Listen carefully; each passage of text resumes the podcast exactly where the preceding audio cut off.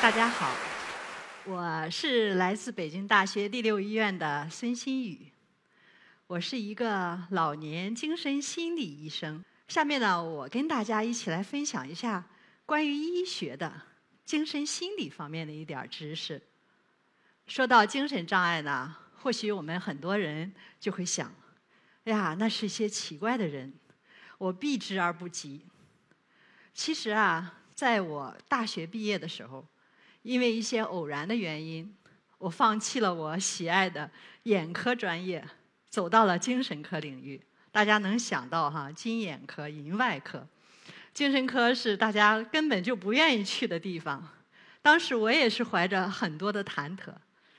哎呀，这个地方我能不能适应啊？啊，我的一个中学老师跟我说：“心雨啊，你怎么要去跟那些人打交道呢？”他们会不会打你呀？哦，当时我也不知道呀。啊，真是时光飞逝哈，三十年弹指一挥间。今年我工作三十一年了，我现在对心理的这种精神心理疾病的这种认识，已经远远的离开了我开始学习的时候那种状态。我觉得我没有选错，不但我实现了我作为一个医生的初衷。帮到了非常多的深受这个疾病痛苦困扰的人，而且也帮到了我自己和我的家人，因为心理健康和我们的身体健康一样重要。我想在座的我们每一个人都会有这样的体会，是吧？书归正传哈，今天我们实际要讲的话题呢是老年抑郁。嗯，年轻人啊在现场比较多啊，但是家里也有老人啊。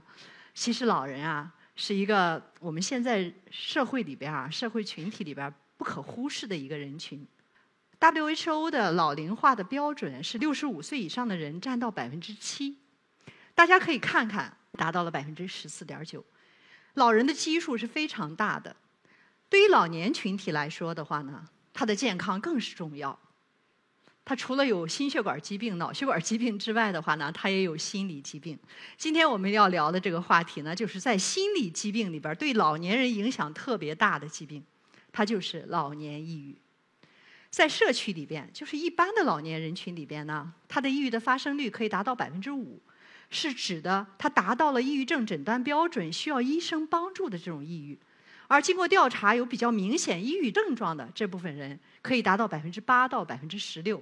甚至有研究，一些特定疾病人群更高啊，可能会达到百分之五十。刚才我们说了，我们有接近二点八亿的老年人，那有多少人深受这个疾病的痛苦的困扰？而且抑郁呢，不仅对老年人，对年轻人也是很有干扰的。我们一个伤残调整生命年这样一个概念，就是说，因为疾病造成的他的寿命的减低。啊，就是如果你得了这个病，你本来能健康的活到一百岁，然后是因为这个病，你可能只能活到了六十岁或者七十岁，那你的损失就是这个数据哈。发现抑郁障碍是在所有的疾病里边名列前茅的，而且还是一个主要的致残疾病。另外，抑郁还有一个问题，它不但自己痛苦，生不如死，而且家人痛苦。然后也会造成很多社会资源的浪费，他不能工作，然后他要看病等等，所以呢，我们必须得重视它。最重要的是，这是一个可以治疗的疾病，在我们的现代医学里边，能够治疗的疾病能有多少呢？所以我们要了解它。对于老年人更是如此。那如果要是用一个词来形容老年抑郁是一个什么样的疾病，它最突出的特点是什么？我愿意用隐身来形容。大家看到隐身的时候呢，自然会想到啊，那就是藏起来的抑郁。确实，它是藏起来的。举几个例子，例如说，一个老人啊，他可能会有身体的不舒服。如果他身体不舒服，我们会想到啊，年纪大了，自然会身体的不舒服。但是我遇到这样一个病人，他是在山西来的啊，他六十多岁。他就会有很多很多的各种各样的不舒服，然后呢，这个消化也不好，身上也疼，大便也不好等等，啊，而且体重明显下降，家人就带他去看病。他做检查花了二十多万，去了十几家医院，最后有医生建议他还是看看心理科吧，因为老治不好，检查都没事儿。他来了以后呢，我看确实是个抑郁。当时我记得我开了一个主要的药，当然还有点别的药，那个药两块五毛六。这个病人他拿了药回去吃了两三周，然后症状好了百分之七八十。所以，如果我们能认识到他，那我们不就能早早的摆脱这种痛苦吗？这儿屏幕上呢，给大家看到了一个数据啊，在座的很多都是科学家，大家可以看到，这像我们的科学的记录数据吧？这是他测的血压，然后有些病人呢，他会关心他的大便，他大便完了以后呢，他都会拿个小棍儿去挑一挑，看看昨天吃的东西今天有没有残渣。否则的话，他认为他的消化功能不好。如果一个人一个老人，他特别的关注他的躯体，你要考虑考虑他是不是情绪出了问题。我们的研究也发现，当一个病人抑郁比较重的时候，我们去做他的躯体症状评估，会发现他的躯体症状都非常的突出，他的血压也降不下来，血糖吃药也降不下来。但是他抑郁好了，我们没做躯体的治疗。啊，他的躯体症状也没了，而且随访的时候呢，当他病情波动的时候，哎，他的抑郁，他的躯体症状又出来了，所以我们会得出这样一个结论：躯体症状在这个人群里边是他的抑郁的一种表现形式。实际他用身体在说话，告诉你我不舒服。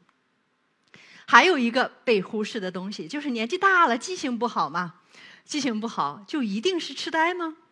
有个老人就说了啊，我脑子不行了，我什么也干不了了，我饭也不会做了，我现在是个废物。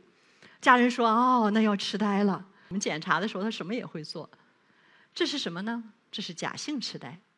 而假性痴呆和真性痴呆最大的差别就是，痴呆是一个神经退行性疾病，假性痴呆是个功能性的状态，它是可以治疗的。但是，痴呆和抑郁之间存在着密切的关联。在痴呆的病人里边，有很多有抑郁的情绪；在抑郁的病人里边，也有认知功能的下降。如果他的抑郁不经过治疗，那他发展痴为痴呆的比例要大大增加。抑郁是痴呆的危险因素，由于尤其是对于中老年人群。我们能看到左侧的这个图，大脑前边儿这个侧脑室前后角呢有两块白的，这个是白质脱髓鞘，我们叫这个。穿靴戴帽啊，非常形象。这个意识着他那部分白质的损害，使得他脑的环路受到了影响。他的情感环路实际上是有结构维持的。老年的这种情感环路的损害，就会造成他抑郁。所以老年期的抑郁是有病理基础的。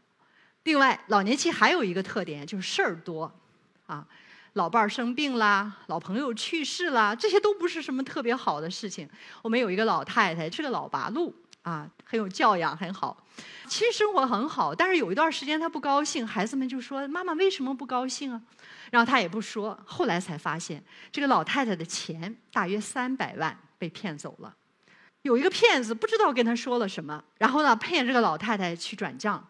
然后他到了一个银行，然后这个银行的工作人员说：“阿姨啊，妈，那个这个孩子没陪您来，我们不能给您转。”然后老太太出门就给骗子打了个电话。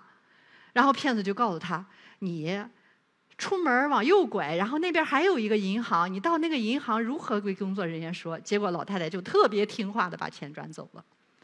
多少老人上当受骗？这仅仅是。啊，就是说他智能下降了吗？实际上，在某种程度也反映出来老年你的这种心理状态，老年期他的脆弱感，他的适应能力明显下降。所以，作为一个子女啊，作为一个旁观者，我们对老人的关爱不仅仅是关爱他的身体，也应该关爱他的身心。那我们能做什么呢？我们能做的其实还是不少的。首先，如果您觉得您的老家里的老人变得和以前不一样了，很奇怪。啊，然后有些行为的紊乱，情绪的不好，啊，非常的懒散啊，然后可以带他去看医生，也可以做一些筛查。这里列出了一个量表啊，其实不仅适合老年人，我们在座的也可以做一做哈。就这个表叫 PHQ 九，如果您的分儿大于九分的话，我建议哈，您可以找我来看看，或者是找其他的医生来看看，呃，还是要保证身心健康的。呃，另外呢。我们可以做一些治疗，说好多病不能治，说我们的抑郁能治。大家看到九十六，这个是有来源的。就是我们医院会把这所有的病人他在住院期间的好转率、治愈率做一个总结。老年科实际上是难治的病人比较多的哈啊，我们可能百分之七十以上都是抑郁的病人。我们每年的治愈率都可以达到百分之九十五点五以上，所以这是一个能治的病，能治为什么不治？能够帮到更多的老人，对我们来说也是一种安慰。老年抑郁有很多治疗方法。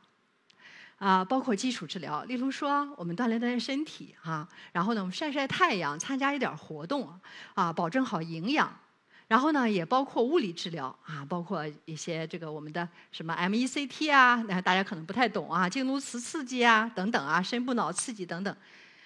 但是药物治疗和心理治疗是它的一线治疗，在药物治疗这个地方呢，我要特别的说一句，我们有三十多种抗抑郁药，总有效率肯定是很高的。但是为什么老人有的时候不好，效果不好呢？对于年纪大的老人，尤其是有文化、有一点文化的老人，他会去研究说明书。当他看到说明书以后，他就说：“哎呀，我是不能吃这个药的，因为他是需要点时间的。”所以，如果家人有这样的老人的话呢，劝一劝他。心理治疗，心理治疗呢，也是一个非常有效的方法。心理治疗有非常多种啊，有十多种。啊，它需要在治疗师的指导下进行。我在这儿呢，跟大家稍微的科普一点小知识啊，就是基本原理。最常用的两个心理治疗，一个是认知，一个是正念。我跟大家简单介绍一下。大家能看到这一侧的这个图吧？这个图上大家看到了什么？或许有人看到了一个漂亮的小姑娘，但是或许有人看到一个丑陋的老太婆。同样是一个图，为什么你可以看的不同呢？投射出来的东西有可能不是特别的一样，就说对一个问题的看法决定了你最后感知这个问题的一个态度或者你的心态。同样是退休，有的人会非常高兴，哎呀，我退休了，我可以游山玩水了，我也不用天天早上早起了，我想干什么干什么哈。但有些人呢会觉得，哎呀，我退休了，我我我我没用了，我再也不能给社会创造价值了，我真的是老了。同样是这样一件事情，他的感知是不一样的。而抑郁的病人呢，更多的是负性的感知。我们可以告诉他怎么去转变自己的感知，因为每个人都会面临着很多的问题。你总想看到那个不好的地方，你能快乐吗？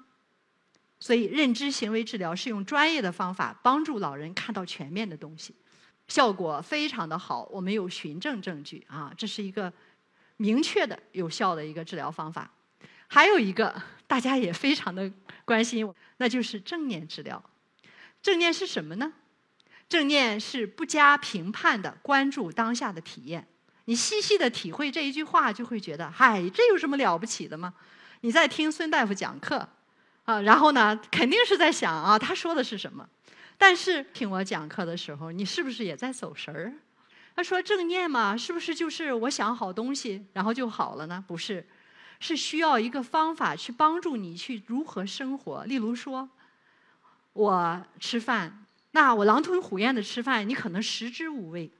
但是如果你细细的静下心来去体会，你即使吃米饭的时候，你都会觉得米饭特别的香。实际上就是我们做什么事的时候，关注在什么事上。正念呢，实际上来源于禅修，但是它不带任何的宗教的成分。它只是用一种方法帮助你把内心里嘈杂的，或者说啊非常非常杂乱的一部分东西去除掉，然后用一种比较纯净的方式去生活，你是不是就会快乐一些，就会宁静一些，就会就会更舒服一些？